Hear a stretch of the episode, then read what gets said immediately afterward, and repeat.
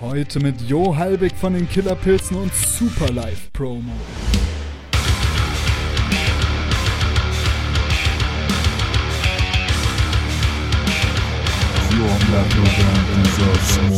Aber trotzdem ist es wichtig, Strukturen zu haben. Klar, Release-Planung ist jetzt so ein ganz einfacher Fall von Struktur. Ich glaube, da finden Künstler dann erstmal so richtig in ihre eigene Kraft, wenn sie auch wissen, wir haben einen Zielpunkt. Herzlich willkommen bei The Band Show, der Szene-Podcast für deine Metal- oder Hardcore-Band.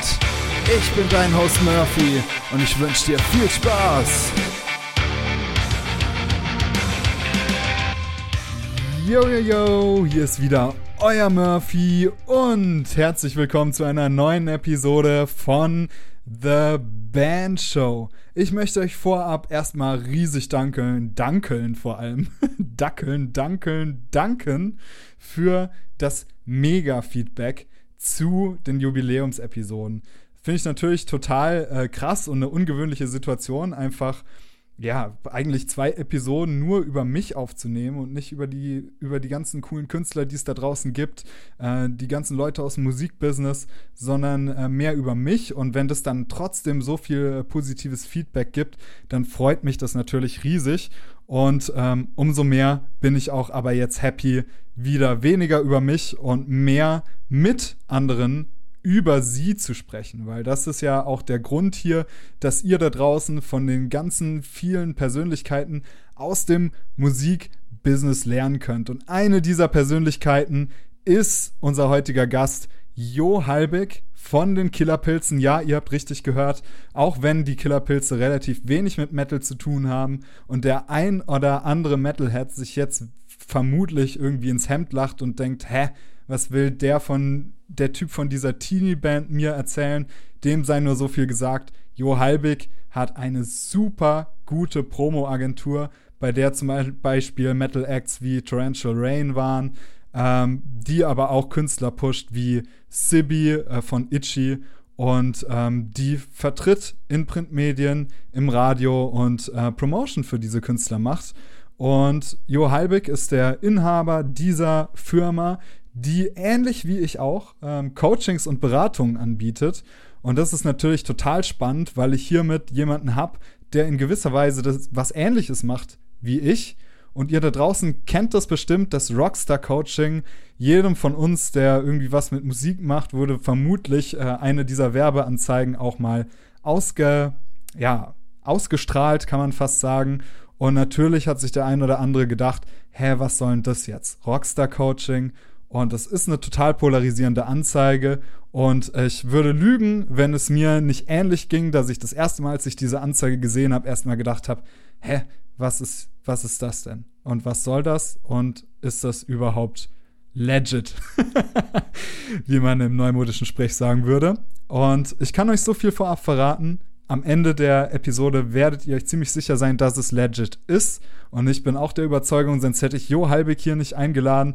Außerdem sprechen wir natürlich über mega geile Erfahrungen und spannende Erfahrungen, die er mit seiner Band den Killerpilzen gemacht hat, gerade zu einer Zeit, als Bands natürlich noch wesentlich umsatzstärker und größer waren. Vor allem, wenn sie halt im Mainstream in MTV und der Bravo angekommen sind, wie es die Killerpilze damals sind. Und äh, das ist natürlich total spannend äh, wie Jo es auch geschafft hat, eine Band, ähm, die ja mal so huge war, so präsent war in den Mainstream-Medien, trotzdem authentisch am Leben zu erhalten und trotzdem so zu bewahren, dass sie nach wie vor Fans haben. Und das erwartet euch jetzt in der Episode. Vorher nochmal an euch die Erinnerung. Ich würde mich immer freuen, wenn ihr den Podcast teilt, wenn ihr mich in irgendeiner Art und Weise kontaktiert, wenn ihr Fragen habt, denn dafür ist das Ganze da, für einen Austausch. Das könnt ihr über Patreon machen. Wenn ihr Patreon werdet, dann kommt ihr in eine coole Band-Community, in der wir so geile Austausche haben, uns ähm, so geil vernetzen und uns gegenseitig unterstützen und supporten. Es ist wirklich cool und wir treffen uns dort auch regelmäßig. Gerade in diesen Zeiten ist es so wichtig, mit Musikern ab und an mal abzuhängen und sich auszutauschen, um den fehlenden Backstage ein bisschen zu kompensieren. Des Weiteren äh, checkt immer meine Homepage aus, murphylange.de. Dort werdet ihr informiert über meine Coaching-Angebote und aber auch über vielleicht Webinare, die ich anbiete und ähnliches. Jetzt wünsche ich euch aber viel Spaß. mit der Episode mit Jo Halbig. Let's go! Ja, moin, Jo. Freut mich, dass du hier bist beim The Band Show Podcast. Ich freue mich auch sehr. Vielen Dank für die Einladung, Murphy. Na klar, auf jeden Fall. Du wirst direkt mal ins kalte Wasser gestoßen mit äh, der Rubrik, die wieder am Start ist, und zwar Murphy's Law. Da geht's darum, du kannst mal ein bisschen was berichten aus deiner musikalischen Karriere, was mal so richtig krass schiefgelaufen ist. Oh, ich wüsste so viele Sachen, die richtig krass schiefgelaufen sind. Ähm, ja, also wie gesagt, ich bin seit 20 Jahren in der Musikbranche mit meiner eigenen Band und da macht man natürlich viele Fehler und zahlt viel Lehrgeld. Aber ein, eine besondere Geschichte kommt mir da immer wieder in den Kopf, nämlich unsere Plakat-Promotion für 15.000 Euro. Im Jahr 2010 oder 11 war das ungefähr. Da haben wir für unser erstes Album auf eigenem Label, Lautonom hieß es, ähm, uns eine große Plakatpromo gebucht, weil wir dachten, ey, mega geil, da hängen wir dann bestimmt in jeder U-Bahn in Deutschland und so. Ähm, wie du dir denken kannst, dem war nicht so. die paar wenigen Plakate, die man für dieses üppige Geld bekommen hat, die hingen dann irgendwo am Bahnhof in Hintertruderich äh, und haben da natürlich relativ wenig Leute, glaube ich, erreicht. Ähm, ist uns natürlich erst im Nachhinein aufgefallen, dass das äh, ja eine klassische Fehlentscheidung war. Aber ich sage immer so, es gibt eigentlich keine Fehler, außer man macht sie zweimal. Und der, ja, der Schluss daraus war, dass wir das dann natürlich für die Zukunft nicht mehr in Erwägung gezogen haben. es ist so witzig, dass du das jetzt ansprichst, weil ich habe am Ende des Podcasts immer eine Rubrik äh, Sekt oder Selters, wo ich entweder oder Fragen stelle und eine der Fragen wäre tatsächlich gewesen, die können wir an der Stelle vorwegnehmen, Influencer Marketing oder Plakatkampagne. ich sag mal so, aktuell würde ich eher auf Influencer Marketing gehen, wenn man das denn wirklich möchte. Auch das ist natürlich immer mit gewissen äh, ja, Regeln oder Vorsicht zu genießen, hängt einfach auch davon ab, was man genau möchte. Aber ja, aufgrund meiner Erfahrung würde ich dann eher dahin tendieren. Cool. Ich würde sagen, wir gehen mal so ein bisschen rein, auch in dein Unternehmen und vielleicht auch ein bisschen in deine Vergangenheit, weil äh, mich interessiert natürlich total, äh, was du da machst äh, mit Superlife Promo. Wenn man das von außen so sieht, dann ist das in gewisser Weise so ein Hybridunternehmen zwischen Coaching und Promotion. Ist das richtig? Das kann man durchaus so sagen. Also ähm, unser Ansatz ist wirklich zum einen wirklich modernes Musikmarketing und Promotion zu machen mit all seinen Facetten. Können wir gerne nochmal gleich drauf eingehen und einfach Beratung auch für Künstler, Künstlerinnen zu bieten, ähm, weil wir gemerkt haben, dass Promotion manchmal gar nicht der Hebel ist, sondern man einfach bei vielen Künstlern ähm, ja umfassender rangehen muss und deswegen habe ich eigentlich in meiner eigenen Firma jetzt das geschaffen, was ich mir als Musiker irgendwo immer gewünscht habe, nämlich eine Anlaufstelle zu sein für Bands, für Do-it-yourself-Musiker, Musikerinnen, aber natürlich auch schon für etabliertere Acts. Wir haben mittlerweile auch einen Verlag angeschlossen, äh, eine Management Division. Also wir versuchen uns da wirklich relativ breit aufzustellen, so dass wir eigentlich auf alle Bedürfnisse reagieren können. Aber ähm, Promotion und Beratung sind so die, die zwei Hauptzweige, ja. Ja, also das kann man sich dann so vorstellen, dass es nicht wirklich getrennt ist. Das heißt, man, man geht nicht zu euch und sagt, hey, ich will entweder das Produkt Coaching oder Beratung oder ich will das Produkt Promotion, sondern ihr kommt ins Gespräch mit den, mit den Künstlern, den Kunstschaffenden, den Bands und ähm, ermittelt dann, was, was benötigt wird und sucht sozusagen die beste Lösung für die. Genau, also ähm, natürlich kommen schon auch manche wirklich aufgrund einer Sache zu uns. Ähm, was, was mich sehr, sehr glücklich schätzt, ist, wenn natürlich Bands irgendwie uns weiterempfehlen und sagen, hey, ähm, da ist die Promotion so gelaufen, wie ich mir das vorstelle und das zum Beispiel weiterempfehlen, dann ist es manchmal schon so, dass Künstler einfach fragen, hey, Promotion für die nächste Single, für den nächsten Albumzyklus, ähm, dann spricht man auch nur darüber. Und manche kommen auch wirklich explizit eben für das Rockstar-Coaching, also die Beratung ähm, bei uns. Aber grundsätzlich, wenn wir das Gefühl haben, weiß ich nicht, eine Band, die vielleicht erstmal noch umfassender betrachtet werden müsste, wo man einfach erstmal noch andere Dinge aufsetzen muss, bevor das in die Promotion geht, dann stellen wir diesen Bedarf natürlich auch vorab fest und ja, besprechen das dann einfach, wo es am besten passt, wie man helfen kann, ob wir überhaupt helfen können, ist ja auch mal eine Frage.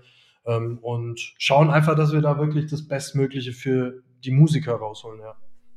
Stößt du da manchmal auf Egos? Also ich stelle mir es teilweise schwierig vor, wenn zum Beispiel eine Band kommt und sagt, sie will Promotion haben und man dann aber der Band mitteilen muss, ey, Jungs, geht noch mal ans Branding, lass uns noch mal da hinsetzen, wir arbeiten das Produkt noch mal besser aus und dann äh, gehen wir an die Promotion. Also eigentlich relativ wenig, muss ich sagen. Ich glaube, da ist das Vertrauen auch in uns ähm, mittlerweile auch glücklicherweise so groß, dass man uns schon auch zutraut, Sachen so einzuschätzen, wie sie halt sind. Aber natürlich, äh, ich meine, du kennst es auch. Wir kommen mit vielen Musikern und Musikerinnen in Berührung und natürlich gibt's da auch mal Egos. Und wenn man dann jemandem sagt, äh, ich glaube, das ist jetzt gerade nicht der richtige Weg für dich, dann braucht's manchmal ein paar Tage, bis ähm, das dann auch, sage ich mal, beim Künstler so angekommen ist. Und dann ähm, haben wir in der Regel aber eigentlich immer die Erfahrung gemacht, dass diese Klarheit und der ehrliche Austausch, und dafür stehen wir auch als Firma, also mir ist Transparenz und Ehrlichkeit und vor allem auch ein nachhaltiger Aufbau sehr wichtig. Das, da haben wir eigentlich gute Erfahrungen gemacht, dass Künstler uns das dann nicht, äh, sage ich jetzt mal, vorwerfen.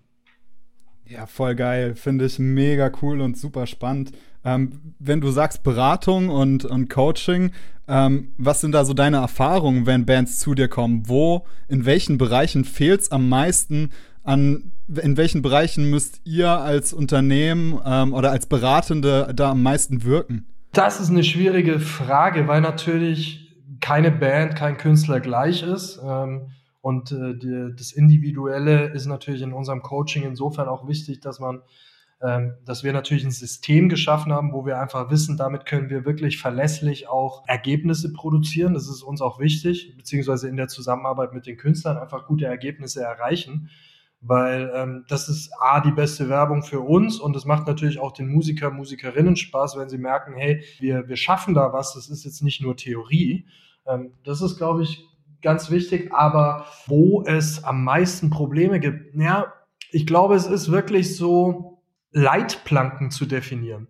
Äh, und das ist wirklich jetzt nicht äh, im Sinne von gemeint, dass man Künstler irgendwie einschränkt, sondern was wir für eine Erfahrung gemacht haben, ist, wenn man Musikern, Musikerinnen eine Struktur gibt, dann wirkt es unglaublich befreiend. Und ich glaube, diese Vorstellung haben viele Musiker nicht, wenn sie von vornherein äh, nach Unterstützung suchen, weil man immer denkt, es muss möglichst frei und individuell und ähm, ähm, weiß nicht, jeder kann machen, was er will. Natürlich innerhalb seines Projektes auf jeden Fall. Also wir sind natürlich immer ähm, daran interessiert, Stärken von Bands, von Musikern herauszuarbeiten, sie wirklich in ihre eigene Kraft zu bringen und das ist ein höchst individueller Vorgang. Aber trotzdem ist es wichtig, Strukturen zu haben, ob das jetzt in der Bandorganisation ist, ob das Social Media ist. Ähm, klar, Release-Planung ist jetzt so ein ganz einfacher Fall von Struktur, weil ich glaube, da finden Künstler dann erstmals so richtig in ihre eigene Kraft, wenn sie auch wissen, wir haben einen Zielpunkt. Ähm, ich nenne es auch nie Deadlines, sondern immer Lifelines, also wenn die Sachen dann ins Leben erweckt werden. So. Ähm, Geil. Also das ist so ein Punkt, das ist etwas, was ich aus, aus meiner eigenen Erfahrung als Musiker einfach auch weiß. Wir als Killerpilze sind natürlich auch irgendwo eine gut strukturierte Band geworden. Aber das waren wir nicht von Anfang an. Mittlerweile ist es so, dass ich mich um äh, Management, Marketing kümmere, natürlich auch immer Musik. Unser Gitarrist produziert uns und mein Bruder, unser Drummer, ähm, kümmert sich um ja, Videos und, und einfach solche Dinge. Und so haben wir uns natürlich auch innerhalb der Band Aufgabenbereiche geschaffen. Und diese Struktur, A, in der Aufgabenteilung innerhalb einer Band, aber auch manchmal für Einzelmusiker ist, ist eine Struktur wichtig. Das ist einfach was, was Halt gibt und Klarheit. Und ich glaube, diese Klarheit fehlt vielen, vor allem natürlich auch in der aktuellen Zeit, wo so viel unsicher ist. Und äh, da wirken wir einfach als Sparring-Partner für unsere Künstler und Künstlerinnen. Und wir sehen uns da auch nicht als Coaches, sondern vielmehr als Partner, wirklich. Ja, da kann ich mich total mit identifizieren. Gerade ähm, ja, was du meintest, dass diese Struktur ja auch ähm, den kreativen Prozess so ein bisschen, ja, dem auch ein bisschen mehr Raum gibt, teilweise habe ich das Gefühl. Weil das, der Postingplan ist ja zum Beispiel das beste Beispiel dafür. Es macht ja einen Unterschied, ob du jeden Tag aufs Neue die energieraubenden Entscheidungen treffen musst, was ich jetzt heute poste, oder ob du dich halt einmal hingesetzt hast und das mal durchgeplant hast und in diesen in diesem Raum kannst du dich ja immer noch relativ frei bewegen, je nachdem, wie du es halt geplant hast. Aber du nimmst dir einfach, du gibst dir sau viel Freiheit zurück. Ähm, genau. Ähm, wenn du, wenn du im Vorhinein einfach Rahmenbedingungen schaffst, das finde ich einen total spannenden Ansatz. Und ich finde tatsächlich auch cool, dass du da direkt auf deine Band zu sprechen gekommen bist, weil das wäre meine nächste Frage gewesen, wie viel tatsächlich an Inhalten vielleicht auch oder an Erfahrungen äh, direkt von den Erfahrungen kommt, die du mit den Killerpilzen gemacht hast. Also sicher nicht alles, weil ähm, vieles vielleicht auch gar nicht grundsätzlich sich so übersetzen lässt. Jede Band hat ja auch eine eigene Historie, aber vieles. Ähm, mir ist ganz wichtig, dass was wir hier machen im Rockstar Coaching, ich meine, der Name ist der Name, das hat einfach damit zu tun, dass es bescheuert klingt und im Kopf bleibt, genauso wie Killerpilze auch. das wahrscheinlich daher, ähm, dass, dass man einfach so einen Wiedererkennungswert auch ähm, schafft. Mir ist es einfach wichtig, dass die Musiker und Musikerinnen, die bei uns ja in der Firma betreut werden, wissen, das ist aus der Praxis wir alle hier in der Agentur sind Musiker. Ähm, ich allen voran natürlich irgendwie mit meiner Band, aber jeder, der auch hier angestellt ist, hat selber eine Band, ein Projekt oder zumindest schon mal viele Erfahrungen da gesammelt. Und deswegen kann ich mich auch eben genau in solche Fragen wie zum Beispiel Struktur auch reinversetzen. Also ich finde immer schwierig, wenn irgendwie vermeintliche Musikexperten im Internet gibt es ja auch viele, äh, sagen, mach es so, mach es so, das ist ganz einfach, hier ist die schnellste Abkürzung zu einer Million Streams. Und man lässt den Musiker dann oft in dieser Frage allein, ja gut, wie funktioniert es konkret? Also ja. konkret heißt genau, äh, wie teile ich mir meine Zeit ein? Was ist ein Post? Wie ist guter Content konkret? Das sind immer so schöne Buzzwords, die man irgendwie natürlich auch im Marketing verwendet. Aber wenn man mal selber als Musiker genau vor diesen Herausforderungen gestanden oder gesessen hat und sich all diese Dinge überlegen musste, dann merkt man schnell, ja, das klingt schon gut, aber wie es halt umgesetzt wird, ist nochmal eine ganz andere Frage. Und deswegen ist vieles ähm, und natürlich auch vieles, was ich an Fehlern, Lehrgeld bezahlt habe, habe ich eingangs ja schon so eine kleine Anekdote erwähnt, das ist natürlich irgendwie alles in unsere Beratung auch und in die Expertise in der Firma eingeflossen, weil ich natürlich auch andere Musiker und Musikerinnen davor bewahren möchte, die gleichen Fehler zu machen oder so viel Geld dafür auszugeben, wenn man Promotion macht. Also ähm, unsere Künstler wissen das. Ich habe mit der Band selber auch schon mal vier, vier oder viereinhalbtausend Euro für eine Radio-Promotion, für eine Single ausgegeben. Und das Ergebnis waren zwei Handeinsätze in einem Campus-Radiosender. Und das tut weh, also nicht nur im Geldbeutel, sondern auch mental. Und genau in diese Lage äh, kann ich mich natürlich auch einerseits oder kann ich mich sehr gut als Musiker reinfühlen, habe aber natürlich durch die ja zehn Jahre, die wir jetzt auch hier schon Musikmarketing machen und dazu muss man sagen, äh, ich habe das alleine angefangen und eigentlich erst vor zwei Jahren angefangen, hier auch ein Team zusätzlich aufzubauen. Deswegen kann ich das aus diesen zwei unterschiedlichen Richtungen betrachten und finde das auch wichtig, weil, wie gesagt, wenn man einfach nur sagt, mach so, ist es oft schwierig, wenn man es selber noch nie gemacht hat. Und ich finde, die Erfahrungen sollte man auch irgendwo selber schon mitbringen. Ähm, wir haben jetzt auch noch gar nicht, wir, wir reden so äh, voraussetzungsvoll über Promotion. Ähm, Fände ich mal geil, auch von dir ähm, zu hören, wie, wie du eigentlich Promotion verstehst. Was ist Musikpromotion? Wofür wird eine Agentur bezahlt, wenn sie Promotion macht? Vor allem, wenn sie wie ihr moderne Promotion macht. Also, ähm, vielleicht einen Schritt zurück. Klassisch war Promotion ja so, dass du dir für Print, Presse, Radio, Online, ähm, was gab es damals noch?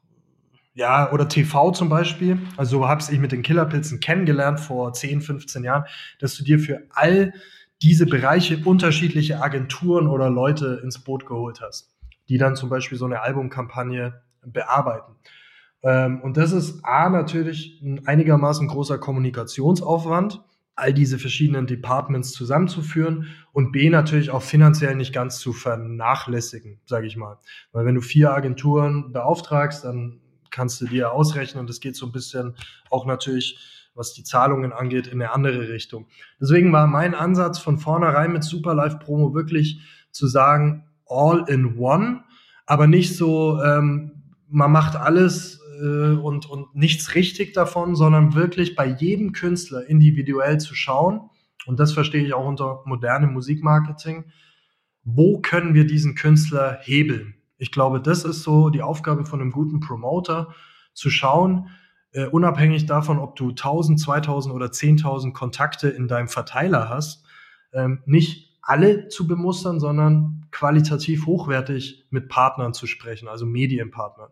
Und deswegen ist unser Ansatz wirklich zu gucken, wo passt jeder Künstler hin, vom YouTube-Format über Podcast bis hin zu Radiostationen, bis hin zu Online, den wenigen Printmagazinen, die es noch gibt. Ähm, also da hat sich ja auch viel verändert und das ist das eine Verständnis, wirklich individuell zu schauen, wo kann ein Künstler gehebelt werden. So, so nennen wir das hier intern. Und das andere ist natürlich einfach auch ein guter Austausch äh, mit dem Künstler, mit dem Management, mit dem Label. Ähm, wenig Kommunikationsaufwand, schlanke Strukturen, ähm, flache Hierarchien, nicht so, wir sind die Promoter, wir haben die besten Ideen, sondern einfach ein Miteinander mit dem Künstler. Ja, vor allem dieses Wo ähm, finde ich spannend. Ne? Ich arbeite ja auch in der Radiopromotion, ähm, Nebenjob kann man fast sagen, zweiter Hauptjob.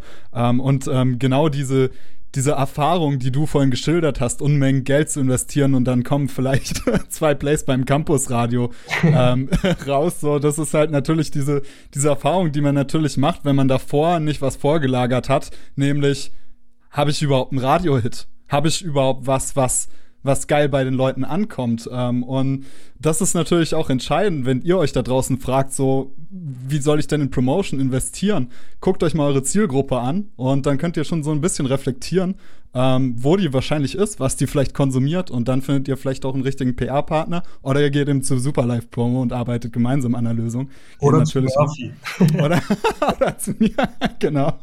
Ähm, ja, ähm, wie, wie sehr nimmst du dich eigentlich im Moment als ähm, Musikbusiness-Mensch wahr und wie sehr als, als Musiker von den Killerpilzen? Hat das eine jetzt vielleicht mehr an Priorität gewonnen als das andere? Also ich würde natürlich lügen, wenn ich ähm, jetzt sagen würde, ähm, ich bin jetzt gerade mehr Killerpilz als ähm, Chef von Superlife Promo, weil das ist de facto einfach nicht so. Dazu muss man einfach sagen, wir haben am 19. Dezember 2019 unser bis dato größtes Konzert und auch ähm, Abschlusskonzert vor einer Pause gespielt mit den Killerpilzen weil wir für uns gesagt haben, nach 17 Jahren Vollgas mit, ich weiß gar nicht wie viel Alben und Kinofilm und äh, knapp 1000 Konzerten, ähm, wir möchten einfach mal so ein bisschen was anderes machen und mal ein Jahr aus diesem, ja, Bandturnus raus, der ja eigentlich im Grunde sonst daraus besteht, Alben zu produzieren, Songs zu veröffentlichen und auf Tour zu gehen. Mega geiler Prozess und jetzt komme ich zum nächsten Punkt. Damals war uns natürlich auch noch nicht klar, dass Corona äh, passiert ich wusste eh schon, dass ich mit Superlife Promo einfach gerne den nächsten Schritt gehen möchte, hatte da eben auch schon verschiedenste Ideen und habe jetzt einfach die letzten eineinhalb Jahre sehr viel Zeit, Energie drauf verwendet, hier ein Team aufzubauen und Musikern, Musikerinnen trotz der aktuellen Zeit wirklich zu helfen und zu zeigen, dass es trotzdem geht. Und ich gehe auch wirklich gerade in dieser Rolle auf. Ich mache selber immer noch nebenbei Musik und ich sitze auch viel am Klavier mit der Band ähm, sprechen wir gerade hauptsächlich darüber, wie wir unser eigenes Festival zum Beispiel dieses Jahr auf die Beine stellen können. Aber ich bin natürlich gerade eher so ein bisschen hinter den Kulissen tätig, als jetzt vordergründig in einer Band. Aber das ähm, wird definitiv irgendwann wieder kommen. Also ohne jetzt irgendwie was voraussagen zu können, denn auch die anderen beiden haben ja so in der Zwischenzeit ihre äh, Projekte äh, ans Licht gebracht und machen gerade Dinge. Ähm, nächstes Jahr ist zum Beispiel unser 20-jähriges Bandjubiläum. Also wer weiß, wie sich die allgemeine Lage bis dahin entwickelt, aber ich könnte mir durchaus vorstellen, dass das ein Punkt ist, wo wir ähm, dann auch Killerpilze-mäßig mal wieder äh, zusammensitzen und was machen. Geil. Ähm, wenn es für dich okay ist, ähm, würde ich voll gern kurz über diese Anfänge sprechen, weil ich glaube, wir sind so in etwa vermutlich im selben Alter. Ich kann mich nur dran erinnern, dass ich als Teenager. Du bist doch auch 22, oder? genau. nee, äh, ich, ich könnte mir auch vorstellen, dass wir circa äh, ja, die, die gleiche Altersrange belegen. Genau, weil ich habe euch nämlich als äh, Gleichaltrige mal wahrgenommen, als ich euch damals im Fernsehen gesehen habe. Und ähm, das ist vielleicht auch mal witzig, darüber zu sprechen, so auch über die Zeit, ne, äh, in, in der so vielleicht die Band zumindest in der öffentlichen Wahrnehmung. Das ist ja auch nochmal ein Unterschied, was man da in der Selbstwahrnehmung als Peak der Band bezeichnet und in der öffentlichen Wahrnehmung. Kannst vielleicht auch gern gleich noch was zu sagen. Aber diese Musiklandschaft von damals, also ich meine, ich habe euch kennengelernt wie vermutlich jeder andere über MTV. Mhm. Ähm, wie, wie siehst du das heute? Gibt es da vielleicht auch irgendwelche kranken Anekdoten, die du, die du noch zu erzählen hast? ja, es gibt sicher viele Anekdoten. Ich glaube, das würde jetzt hier den Rahmen sprengen, aber wer da mal Interesse hat, kann sich zum Beispiel gerne unseren Kinofilm auch anschauen, den wir zu unserem 15. Jubiläum rausgebracht haben. Ich glaube, ähm, wirklich Bilder beschreiben das oft besser, als ich das kann. Also ähm, die Musikindustrie hat sich krass verändert und ich hätte, wenn ich jetzt nicht selber auch so tief drin stecken würde, ähm, hätte ich das wahrscheinlich auch niemals für möglich gehalten, wie sich es allein in den letzten zehn Jahren verändert hat. Also ob das jetzt die Plakatwerbung ist oder ähm, Printmagazine. Ich habe, bevor ich mich quasi selbstständig gemacht habe und hier Superlife Promo aufgebaut habe, habe ich ein Jahr in einer wirklichen Print-Promotion-Firma ähm, ja quasi gelernt, habe dafür Depeche Mode, Rammstein, Tote Hosen, solche Themen wirklich die ja die Presse ähm, betreut super spannende Erfahrung. Aber wenn ich jetzt zurückblicke, viele von diesen ganzen Magazinen gibt es zum Beispiel gar nicht mehr. Ähm, du hast MTV angesprochen oder Viva, äh, die Bravo. Das waren so Magazine und, und, und Plattformen, wo wir einfach stattgefunden haben, die damals mördermäßig viele Leute erreicht haben. Ich weiß noch, wenn, als wir bei Universal waren mit den Killerpilzen und wenn äh, eine neue Single rauskam und ich weiß gar nicht, ob das immer montags oder freitags war. Jedenfalls gab es von Viva immer sogenannte Rotationen, also wie oft ein Video da gespielt wird. Und ähm, wenn du in die sogenannte N-Rotation reingekommen bist, dann hat sich nicht nur der Plattenfirmenchef, sondern auch das ganze Team wirklich so eine Flasche, ich weiß nicht, jetzt bei uns war es nicht Champagner, aber der hat sich auf jeden Fall gefreut, weil er wusste, das ist gleichbedeutend mit einem Top 20 Einstieg. Das konnte man wirklich so vorhersagen, weil das einfach so viele Leute dann auch gesehen haben, ähm, dass du dir sicher sein konntest, ey, mit deiner nächsten Single, das wird höchstwahrscheinlich ein Top 20 Hit. So. Und ähm, ich meine, ich habe hier eine goldene Schallplatte stehen für über 100.000 verkaufte CDs.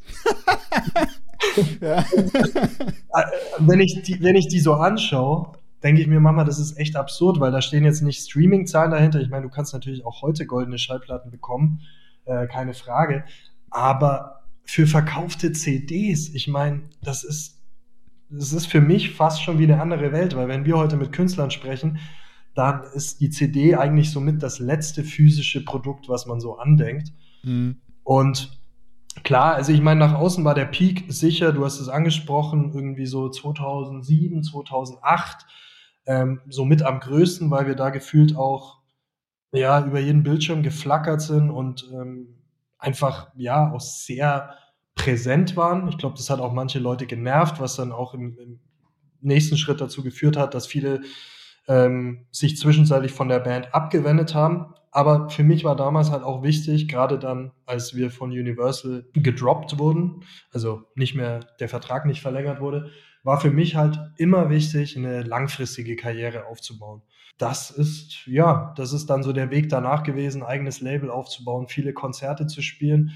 Ähm, dann gab es natürlich zwischenzeitlich auch nicht mehr diese Erlebnisse, dass man ähm, in Paris im Hotel ist und da warten 200 Fans draußen und Paparazzi. Also das ist wirklich so passiert und wenn ich heute, weiß ich nicht, 10, 15 Jahre später so drauf zurückblicke, ist es auch für mich teilweise schwer zu greifen, dass ich in dieser Situation drin war. Ich meine, wir waren auch sehr jung und haben vielleicht vieles gar nicht so begriffen. Und weißt du, drei, drei, vier Jahre später haben wir dann irgendwie außerhalb von Leipzig in so einem Ein-Sterne-Ding übernachtet, damit wir Kosten sparen auf unserem eigenen Label. Also ich, ich habe eigene Erfahrungen gemacht, ja. wenn, wenn wir jetzt konkret werden, gibt es vielleicht eine Show oder ein Ereignis oder eine bestimmte Situation, die dir in den Kopf kommt, wo du sagst, das war das absolute Highlight äh, der Killerpilz-Karriere?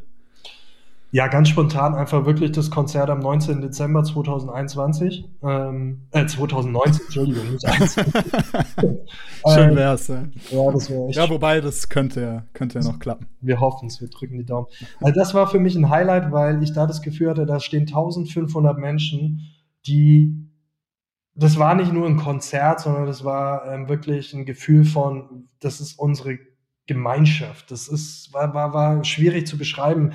Ich glaube, jeder, der schon mal auf einer Bühne gestanden hat und, und merkt, da sind Fans, die unten mitsingen und das ist mehr als nur eine Festivalshow, wo du vielleicht neue Leute erreichst. Das war wirklich so miteinander. Absolutes Highlight für mich, weil wir da gesehen haben, das sind Leute, unabhängig von Hype oder nicht Hype, die an unserer Seite sind.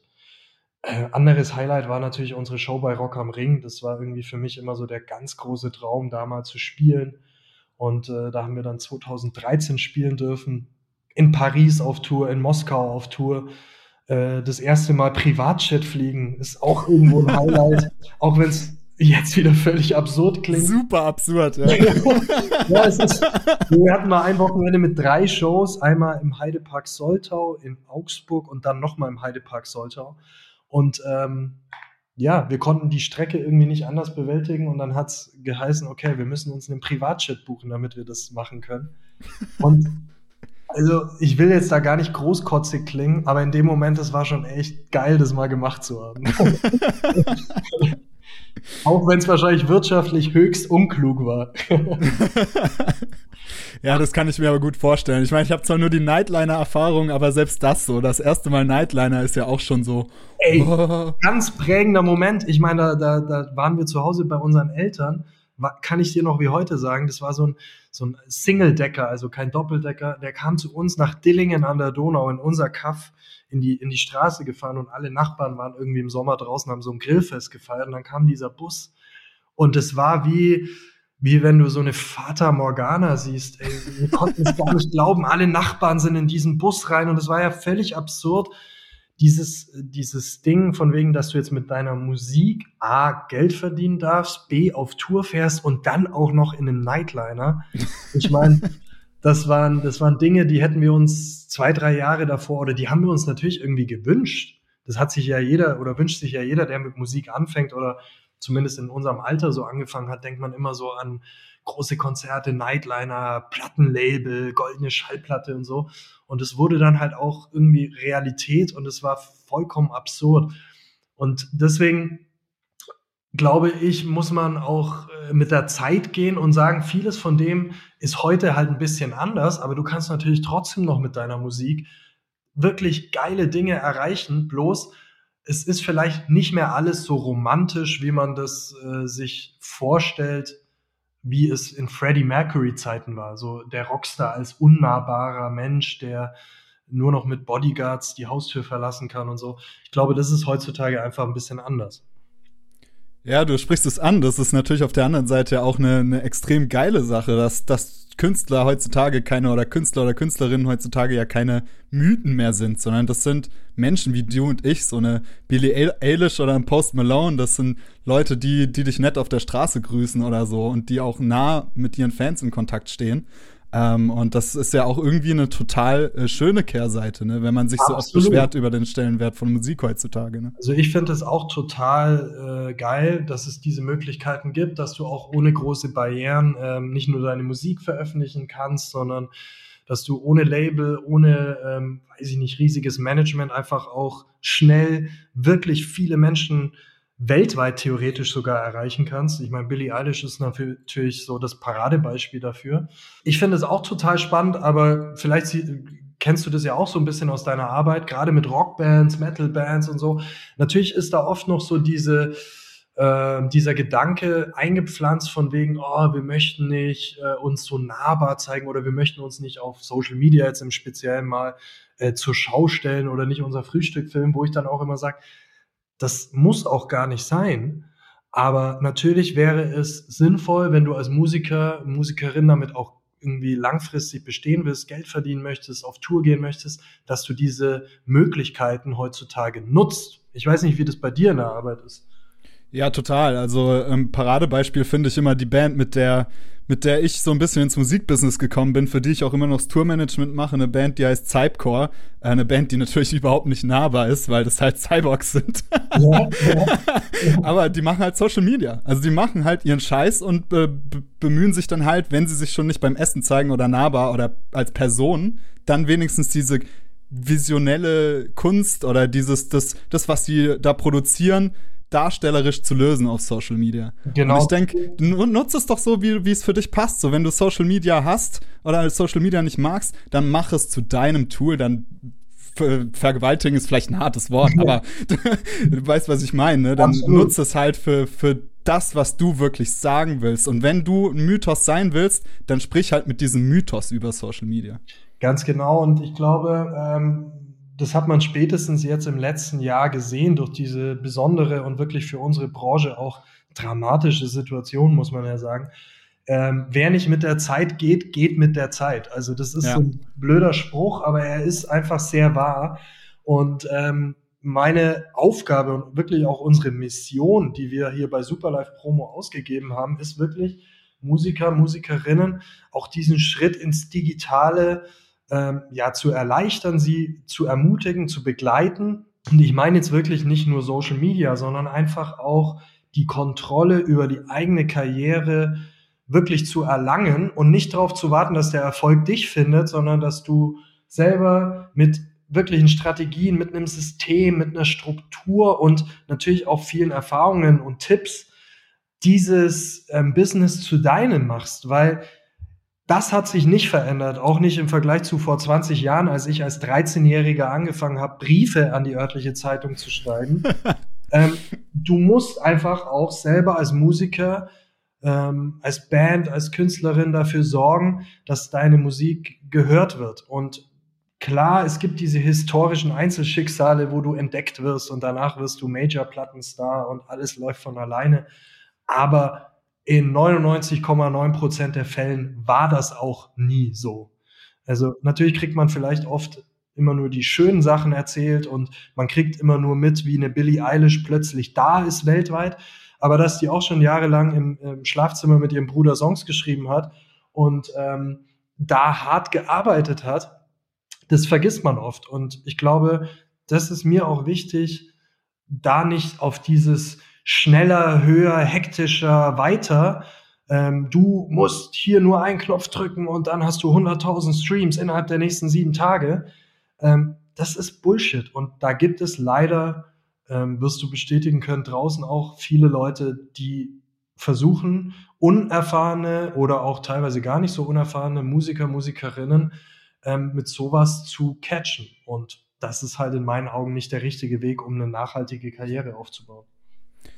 Voll, ey, sprichst mir so aus dem Herzen ähm, und da kann ich mich einfach zu 100% mit identifizieren, was du sagst und ich find's toll, dass du da auch mit Superlife Promo ja dann mit deinem Produkt auch sozusagen aktiv gegen angehst und das mache ich mache ich in dem Sinne auch und es freut mich total, dass wir da so auf auf einer Wellenlinie sind. Ich fand auch, was du über Social Media gesagt hast, so treffend. Exemplarisch wird es ja häufig mit TikTok. Ne? Also ich muss zugeben, als ich das erste Mal TikTok aufgemacht habe, habe ich auch gedacht, meine Fresse, was ist das denn? Das ist ja furchtbar so. Aber wer jetzt zum Beispiel mal bei euch guckt, die hattet ja diesen unglaublichen Erfolg mit Kaiba. Wen ja. das interessiert, der kann gerne mal beim Redfield Podcast reinhören, wo der Jo auch zu Gast war. Da wird er ein bisschen genauer drauf eingegangen. Ähm, ich finde halt immer, da wird immer so gesagt, ja, TikTok ist scheiße, das mache ich nicht, da gebe ich, das mache ich nicht so. Und dann fange ich immer mit dem Instagram-Argument an. Wie war denn Instagram am Anfang? Am Anfang war Instagram ein Haufen Hipster, die ihr Essen fotografiert haben und sonst war nichts auf dieser Plattform. Das war einfach nur Müll und, und es war dieses Hipster-Ding und da konnte sich auch niemand mit identifizieren, bis Leute das halt äh, genutzt haben für ihre, für ihre Sachen, für ihre Musik, für ihre Leidenschaft und erst dann wurde es so vielfältig. Und was ähnliches passiert vielleicht und passiert, denke ich, auch in Ansätzen jetzt schon mit TikTok. Dementsprechend ähm, da ein bisschen offener ranzugehen und einfach die, die Arbeit zu investieren und mal gucken, was, was dabei rauskommt, ist, denke ich, voll der richtige, richtige Ansatz. Ja. Absolut, vielleicht noch ein Satz dazu. Ich finde, man sollte solche Plattformen auch immer mehr zum Produzieren nutzen und weniger konsumieren. Also das ist auch wirklich ein Tipp, den ich an Künstler und Künstlerinnen ge gebe. Ähm, natürlich ist TikTok super anstrengend, wenn du da drauf gehst und dich in diesen Sog reinziehen äh, lässt. Deswegen ist unsere Strategie sowohl für unseren eigenen Channel, den wir jetzt auch gerade so Stück für Stück aufbauen. Wir gehen da drauf, wir schießen Videos hoch, aber wir bleiben da nicht auf der Plattform ähm, und, und, und verbringen Stunden drauf, die dich mental vielleicht fertig machen. Natürlich musst du verstehen, wie so eine Plattform funktioniert. Ähm, und da muss man sich vielleicht mal ein bisschen reinfinden. Aber dann ist unser Ansatz wirklich auch Künstlern zu sagen, bereite das vor, lade dein Video hoch, interagier dort mit deiner Community, aber schau dir einfach nicht zwei Stunden Videos von anderen Leuten an, weil das macht dich natürlich dann äh, mürbe, sag ich mal. Und ey, von Facebook oder von MySpace zu Facebook, ich weiß nicht, wer noch MySpace kennt, mhm. war es auch schon so. Also es wird immer weiter so kommen und deswegen, ähm, das war schon immer in mir auch drin. Ich möchte halt auf neuen Plattformen zumindest, ja, mal einen Eindruck bekommen, ob ich da als Musiker, Musikerin stattfinden kann. Und dann finde ich halt auch relativ schnell raus, ist es ein Tool für mich, das zu meiner Zielgruppe passt, das ich gerne bespiele. Wenn du dich jedes Mal quälst mit einem Instagram-Post oder mit einem TikTok-Post, dann ist das vielleicht nicht deine Plattform, aber dann wird es auch für dich Wege geben. Aber dieses grundsätzliche Verschließen ist, glaube ich, ganz schwierig.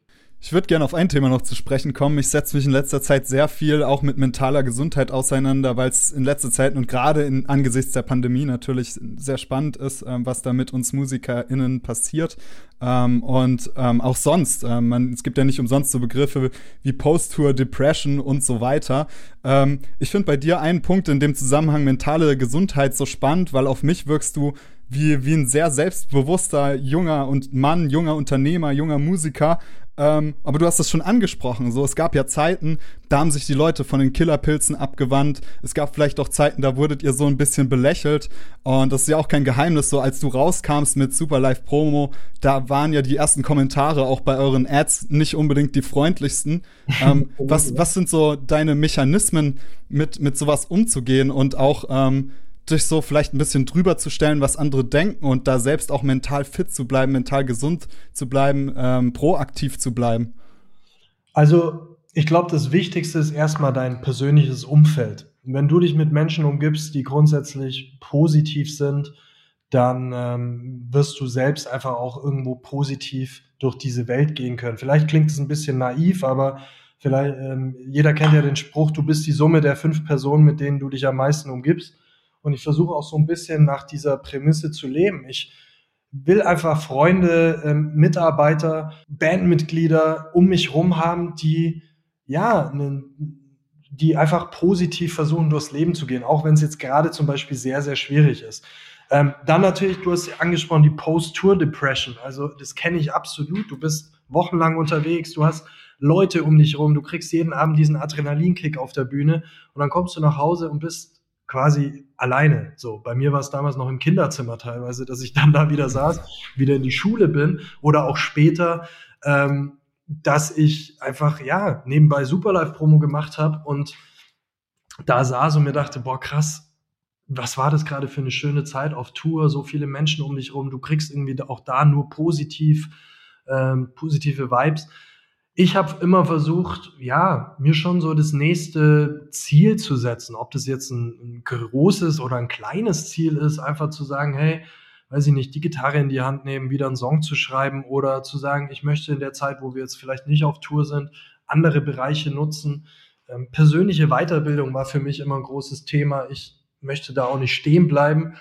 Und natürlich ähm, brauchen wir nicht drüber reden. Alles, was nach draußen geht, auf Social Media, deswegen fand ich auch manche Posts von dir super stark und wir machen das auch immer wieder, ist erstmal grundsätzlich positiv. Du willst dich ja auch nach draußen positiv darstellen. Aber es gibt immer Phasen, wo du Stress hast. Ähm, ich meine, wenn du wächst, wenn du in unserem Fall jetzt neue Mitarbeiter einstellst oder, ähm, weiß ich nicht, tausend Dinge auf dem Zettel hast oder mit deiner Band das Tempo gerade nicht so ist, wie du es dir vorstellst. Das sind alles Hürden, die man vielleicht draußen auch nicht mitbekommt. Aber ich sage immer so, da ist für mich wichtig, einfach sich nicht beirren lassen und in die Umsetzung gehen. Manchmal einfach Kopf ausschalten und ähm, ja, einfach Schritt für Schritt angehen und ganz wichtig natürlich sich seine Ruhepausen suchen. Also was auch immer das ist. Ich habe für mich herausgefunden, mir tut es einfach gut, Sport zu machen, in der Natur zu sein, ähm, Gerade wenn man viel mit Social Media zu tun hat, einfach am Wochenende auch mal, dass das Handy quasi aus ist. Das sind so kleine Bewältigungsstrategien, sage ich mal. Aber grundsätzlich zählt für mich, wenn du möchtest, dass deine Band, deine Musik gesehen wird, dann musst du halt auch irgendwie rausgehen. Das ist vielleicht ja auch nicht für jeden was. Wenn ich möchte, dass meine Firma Musikerinnen hilft, irgendwie zu wachsen, vielleicht auch ihre Karriere ins Positive zu verändern, dann muss ich halt auch sichtbar werden, weil sonst wird es, glaube ich, schwierig. Und ein letzter Satz zu den Facebook-Werbekommentaren. Ey, natürlich, da steht wahnsinnig viel Zeug drunter und ich, ich kann auch jedem empfehlen, der mal sich selber mental hochziehen möchte, soll sich die Kommentare unter unseren Werbeanzeigen durchlesen. Ich sage da auch meinen Künstlern, ey, in dem Moment, wo du sichtbar wirst, da wird es immer Neider da draußen geben. Und mit denen, finde ich, muss man einfach umgehen, weil wenn ich weiß, dass mein Produkt gut ist, dass unsere Firma gute Arbeit macht oder meine Musik irgendwie gehört werden soll, dann ist es für mich quasi schon die Antwort. Wenn da Leute drunter schreiben, was willst du mir von Erfolg erzählen? Und ich sagen kann, schau dir einfach unseren Kinofilm an, wenn es dich interessiert, dann ist es für mich okay. Dann muss das auch nicht passen. Wir müssen auch nicht jedem gefallen. Das finde ich da halt echt den zentralen Satz. Ähm, und auch übrigens, äh, für die, die bei euch bei der letzten Branding-Klinik dabei waren, die werden jetzt was wiedererkennen, sobald du ein Branding hast, ist da schon eingeschrieben, dass, dass es nicht jedem gefallen wird. Ähm, und, das habe ich mit den Killerpilzen leider sehr spät verstanden erst. Also tatsächlich, ähm, gerade nach diesem Major Drop zum Beispiel, dachte ich, oh Mann, warum ist das so? Warum haben wir so viele Hater tatsächlich? Es waren wirklich Hater. Vieles, was jetzt unter Werbeanzeigen passiert, das ist für mich kein Hate, sondern das ist witzig eher so. Aber Hater ist wirklich, äh, wenn Leute vor deinem vor deinem Festival, vor der Bühne stehen und deine Poster kaufen, um sie zu verbrennen. Das ist uns passiert. Frankfurt an der Oder. Aber auch da war damals schon mein, mein äh, Satz auf der Bühne, hey, klar, ihr habt jetzt gerade einen super coolen Move gemacht und unsere Poster verbrannt, aber wir nehmen halt dann jetzt trotzdem eure 10 Euro mit nach Hause. Und in dem Moment haben die sich natürlich selber lächerlich gemacht, weil ich finde, dieses Bashing ähm, und gerade in Deutschland ist es super krass, ähm, das kenne ich aus anderen Ländern eben nicht so, dass Leute, die versuchen, was Positives auf die Beine zu stellen, egal ob du Musiker bist, ähm, der sichtbar wird, ob du Künstlerin bist, die ihre Bilder präsentiert, oder auch in deinem und meinem Fall ähm, Unternehmer bist, der einfach sagt, ich zeige mich mit meinem Produkt, ist es leider so, dass gerade im Internet natürlich wahnsinnig viele Menschen unterwegs sind, die das immer kleinreden wollen. Und da muss man einfach, glaube ich, bei sich bleiben und wissen, warum man das macht und dann hat man damit schon viel ähm, auch Wind aus den Segeln von solchen ja oft sinnlosen Kommentaren genommen. Finde ich auch für Bands eine geile Lektion einfach auch. Also man kann ja eh, ich finde es auch cool, weil du die Philosophie ja auch teilst. Da habe ich heute bei einem Post bei dir gesehen, die Band so, so ein bisschen auch zu behandeln wie ein Startup oder ein Unternehmen. Ähm, da ist es dann ja dann ähnlich so, weil wenn du als Band rauskommst, ähm, dann kann man das für sich, finde ich, ganz geil umdeuten, wenn man einfach sagt, okay, man bekommt jetzt den Hate, der erste Impuls ist, es tut weh. Der zweite Impuls ist aber, geil, ich bin jemand, über den man überhaupt urteilen kann. Ich habe schon ein Profil, über das sich die Leute ein Urteil bilden, also habe ich eigentlich schon viel mehr als 90 Prozent aller anderen Bands. Ja, ich, ich kann total verstehen, dass MusikerInnen da manchmal ein Problem mit haben, zu sagen, ähm, auch ein schlechter Kommentar ist irgendwo ein guter Kommentar, aber du sprichst es genau richtig an. In dem Moment, wo du Leuten ähm, nicht nur sichtbar wirst, sondern irgendwas in denen auslöst, wo sie sich an dich erinnern, ist das gut. Ich meine, ich kann den Spruch jetzt vielleicht nicht ganz detailliert wiedergeben, aber ich glaube, einer der ältesten Leitsätze von Promotion Marketing ist doch Bad Press or Good Press doesn't matter, any press is what counts oder so. Also egal, ob schlecht oder gut über dich geschrieben wird, ähm, Hauptsache erstmal, dass du den Leuten Begriff bist, wobei ich da natürlich die Linie ziehen würde. Ich möchte jetzt nicht mit Skandalen oder auch als Band waren wir jetzt nie so, dass man sagt, wir müssen jetzt das Hotelzimmer zerstören oder irgendwie was total Dummes tun, nur damit irgendwie über uns geschrieben wird. Ja. Genau, also ich denke, das Stichwort ist halt hier, sich menschlich zu zeigen, ne? Weil zu jedem Menschen gehören ja die guten Aspekte als auch die Aspekte, in denen man angreifbar ist. Und ähm, das, da finde ich zum Beispiel immer Michael Jordan so ein geiles Beispiel. Ich weiß nicht, ob du diese Last Dance-Doku auf Netflix gesehen hast. Auf jeden Fall. Ähm, ja, also ist ja genauso in der Öffentlichkeit so, man liebt den einfach so. Und wenn du diese Doku siehst, er war halt ein Mensch so. Und er hat den Preis bezahlt für, für die Leistung, die er gebracht hat und war dementsprechend zum Beispiel unausstehlicher Teamkollege, ähm, richtig fies zu seinen, zu seinen Teamkollegen. Und so sehe ich das halt auch so, wenn du ein Bandprofil hast, wenn du versuchst, dich perfekt und uneingreifbar zu zeigen, wird das immer in unauthentischem Verhalten irgendwie enden. Und ich denke, dass das, was du sagst, so diese Gefahr, nicht absichtlich mit Skandalen zu provozieren, die löst man so ein bisschen auf, wenn man einfach sagt, okay, ich versuche hier einfach mein natürliches Selbst oder das, wie meine Band wirklich ist, nach draußen zu transportieren und zwar mit völliger Klarheit und dann können es die Leute ruhig hassen, können es die Ru Leute ruhig lieben, dann ist man authentisch. Und das hat auch viel mit Mental Health zu tun, weil wenn du dich jahrelang für etwas verbiegst oder irgendwie was tust, was eigentlich gegen deinen eigenen Wertekodex ähm, verstößt, egal ob das jetzt als Musikerin oder als, äh, weiß ich nicht, Firma zum Beispiel ist, dann ähm, bekommst du Burnout. Dann stehst du nämlich jeden Tag mit dem Gefühl auf, boah, irgendwie, das ist anstrengend, ich kämpfe gegen innere Windmühlen. Und deswegen finde ich diese Klarheit für sich als Musikerin zu haben, als Band zu sagen, hey, ich weiß nicht, wie gesagt, das sind wir mit allen Ecken und Kanten, mit allen Stärken und Schwächen. Das ist doch das Schöne. Ich meine, ganz ehrlich, deswegen machen wir doch Musik. Du möchtest ja auch nicht als Metalband, äh, weiß ich nicht, die neue Dance-Pop-Hymne schreiben. Und ähm, so musikalisch machen sich, glaube ich. Außer man heißt Eskimo Callboy. Shout out. ähm, genau, also als Musiker machst du dir, glaube ich, super oft Gedanken, wie das musikalisch umgesetzt werden kann, dass du dich da nicht in Anführungszeichen verbiegst ähm, und das Gleiche gilt ja im Marketing auch. Also wenn du da einfach eine Klarheit für dich entwickelst, dann ist Marketing, Promotion überhaupt nichts Schlimmes, sondern etwas, was verdammt viel Spaß machen kann. Das ist doch mal ein Schlusswort für den regulären Talk. Dann würden wir doch direkt äh, zur Sekt- oder Selters-Runde kommen, wenn du bereit bist. Sind kurze Entweder-Oder-Fragen, äh, okay. kurz beantworten und kurze Begründung. Du musst dich entscheiden. Es gibt keine okay. Grauzonen. Okay. okay, es geht los mit MTV-Zeiten oder Spotify-Zeiten. Spotify-Zeiten, weil mittlerweile jeder aus eigener Kraft Fans erreichen kann. Geil. Rock ist tot oder Rock lebt?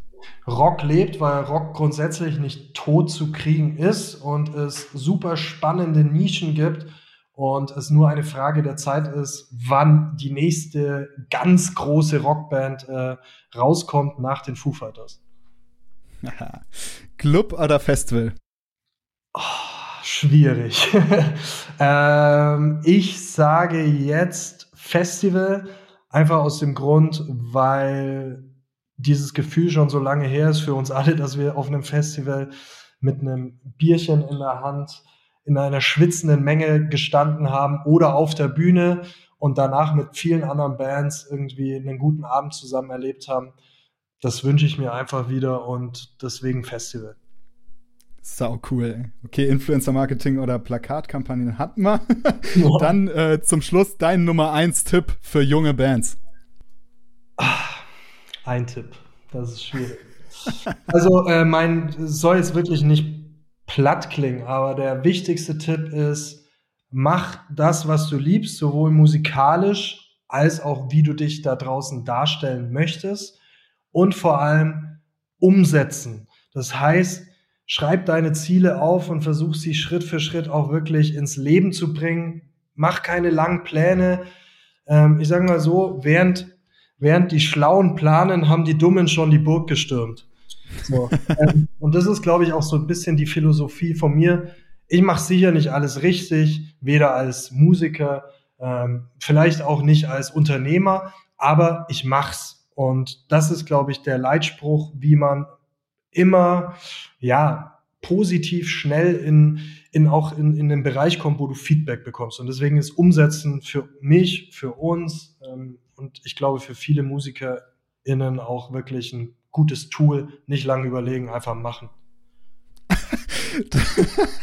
also manchmal ist es schon ein bisschen absurd, weil ich diesen Satz einfach machen. Ich glaube, das ist so ein Signature-Satz, den ich auch schon so oft gesagt habe auf diesem Podcast. Deswegen, äh, ja, feiere ich es wieder sehr und dank dir, Jo. Hey Murphy, vielleicht sollten wir einfach mal hinter verschlossenen Türen sprechen, wie wir äh, zusammen was machen können. Das, das machen wir, glaube ich.